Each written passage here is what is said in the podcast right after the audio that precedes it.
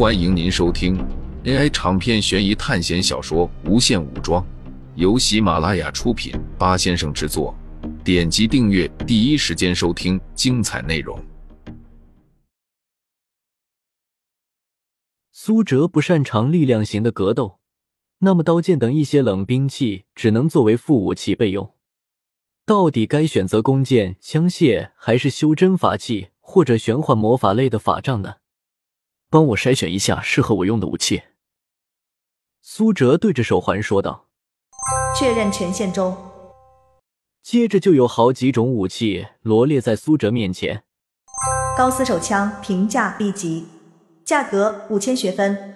介绍来自于前行者。高斯手枪是由特异区科学家制造出来的一把极其精准、伤害极高的武器。它近乎无声，因为使用了神奇的能量制造磁场推动子弹，来取代原本子弹火药推进的设计工艺。尽管高斯枪的威力强大，它的后坐力却微小到几乎可以忽略不计，准确度和威力远远超过其他轻武器。缺点是射击速率很慢，每次发射后需要一点五秒左右时间充电，供下次射击使用。此枪射击效果非常绚丽，子弹会带出一条蓝色带电弧的光带，初见者一般会以为是光束武器，非常漂亮。交叉之尾评价 A，价格八千学分。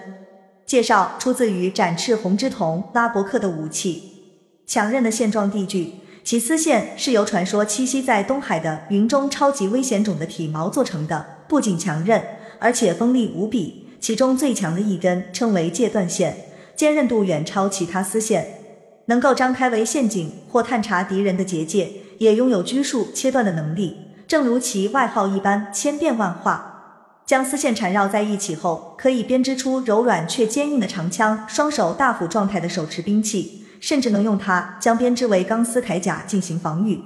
其最强大的杀招是将长枪状的兵器刺入敌人体内，然后长枪状的丝线会在敌人体内扩散，缠绕敌人心脏。只要被编织为长枪状的丝线刺中洞体的任何一个部位，天河剑评价 A 加，价格一万点学分。介绍出自《仙剑奇侠传四》，是主角云天河在失去望舒剑之后得到的替代武器，以仙家秘法萃取灵力，并以稀释矿石加以锻造，挥动起来冰冷凌厉，绝非凡品。此剑外形通体冰蓝细长，与望舒剑形似，而实力远不如望舒。剑性属阴。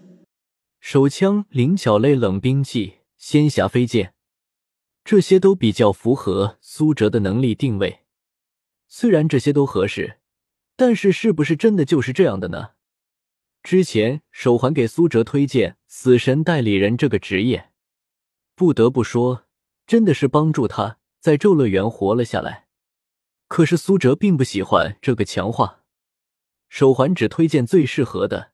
却没有考虑强化者的实际情感，就像苏哲能够克制精神污染的反噬，能够压制死神夺取力量的行为，但是苏哲不喜欢这样的能力。能否按照我脑海中的想法给我制作一把武器？苏哲对着手环说道：“可以，请支付你要付出的学分，学分越多，获得的物品越强大。”手环提示道。那综合测评是否能添加？苏哲再次问道。综合测评的添加会使武器更加强大。手环回答道。突然有一些东西跑进了苏哲的脑子里，一些操作方法一下子就清晰了。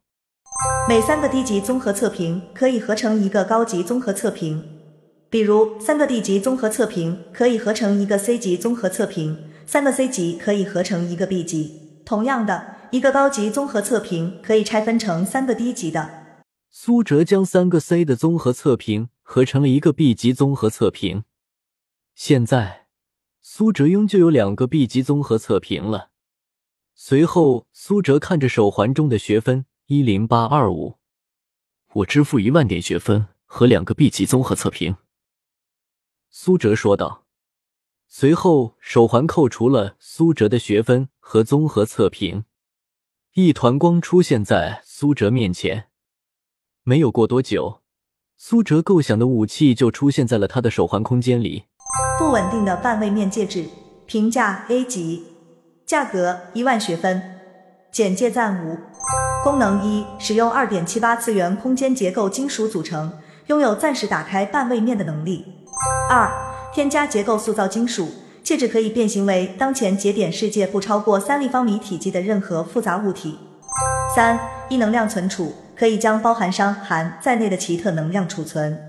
四、添加一个化晶石，可使佩戴者速度、力量、神经反射强度、肌肉强度增强百分之五十。五、由于半位面不稳定性，极容易产生有半衰期崩溃，请谨慎使用。苏哲从手环里拿出戒指后，仔细分析了戒指的功能属性。第一个能力，苏哲当时想的是如何能够主动避免战斗，例如像遇到自己不想与之交战的生物，双方又不能交流的时候，自己能否有主动选择权？苏哲戴上戒指后，使用了半位面，苏哲旁边的空气就像被撕开了一道口子。苏哲走了进去，半位面的口子马上消失不见，而苏哲却依然存在于这个空间中，有点类似于隐身的能力，但却没有物理碰撞。二点七八次元的半位面已经脱离了物理概念，只有带有攻和能量的东西能够触碰，比如一颗子弹打过正处在半位面苏哲的身体，子弹会毫不滞留的穿过。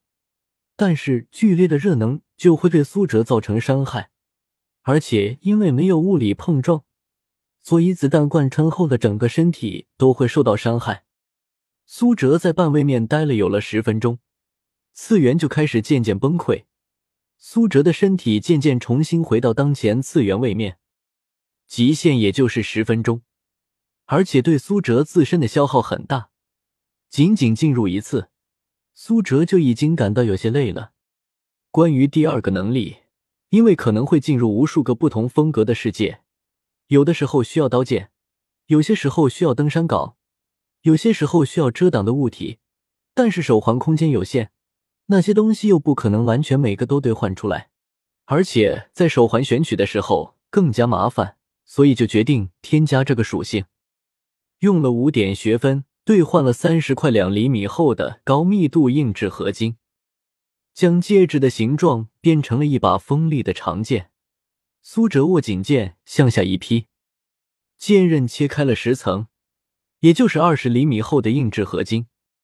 而且看剑刃本身根本没有卷刃或者损坏，造成这样的效果，应该只是苏哲的力量太小了。但是戒指反馈给苏哲的信息则是。每次变形都会让戒指本身结构错乱，如果多次使用变形，可能会导致戒指爆炸，因为戒指本身就不是很稳定。但是很明显，戒指所构型的武器质量非常的好。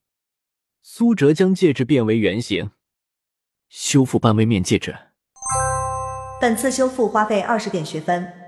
手环提示道：“仅仅是使用一次变形，就要花费二十点学分。”不过没有关系，苏哲对戒指的质量很满意。至于为何最初做成戒指的形状，是因为戒指本身所需要携带的空间小，戴在手上就行。而且这本身就是一个常见的装饰品，如果不是特别留心的人，是不会发现半位面戒指的特殊，也不会想到这是一件武器。最后，也是因为苏哲在脑海构造的时候。本身就知道半位面的不稳定性，所以采用了结构比较稳定的戒指，而不是结构巨大的刀枪棍棒。试想你在战斗的时候，对方突然掏出一件特别显眼的武器，你是不是就会提高警惕？所以戒指是最符合的。第三个能力是苏哲在构想咒乐园世界中想到的，自己能够用黑岩烧穿整个虚幻日记的咒乐园。虽然那是因为灵魂所克制精神虚幻方面的能力加成，放到现实世界中能力就要大大减少，最多也就覆盖十米大小，而且还消耗巨大。那么有没有一件东西能够将黑岩储存下来，慢慢将黑岩的能量范围巨大化？数量级的变化到达一定程度就会发生质的变化，因为每个标准都是可以数据化的。人体在四十多度的温度下会感觉到热，但是当温度达到一百度，甚至一千度就恐怖了。这是因为不同的物质有不同的特性，蛋白质能够承受的温度到达极限就会变性。那么，把黑岩的体积量作为衡量单位，那么累积下来的黑岩一旦释放的力量，绝对能成为一个杀手锏。第四个能力和第五个能力应该是附属增加的，不过好坏参半吧。其实苏哲最想的还是全位面，但是因为觉得学分可能不够，就没有细想。最多的还是关于半位面。没想到花了一万学分和两个 B 级综合测评，还是只做成了一件不稳定的。苏哲对于学校构造的力量体系，现在有个粗略的认识了。枪械类、普通科技类是最便宜的，反倒是冷兵器类都要比枪械类还贵。总之，越靠近神话类和超科技类就会越贵。至于半位面戒指，应该算是超科技类的东西了吧？不然也不会花费如此巨大。将戒指戴在无名指上，戒指表面非常普通，光泽也比较暗淡，这是苏哲刻意做成这样的。但是苏哲能自由控制它的大小。至于为何戴在无名指上，这也是苏哲考虑过的。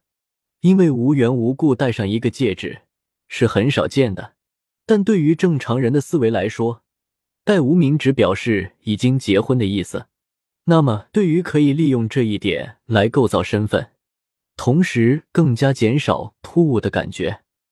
准备完毕，时间也快到了，苏哲也没有什么可以收拾的，起身前往目的地。听众朋友们。本集为您播放完毕，欢迎订阅专辑，下集精彩继续。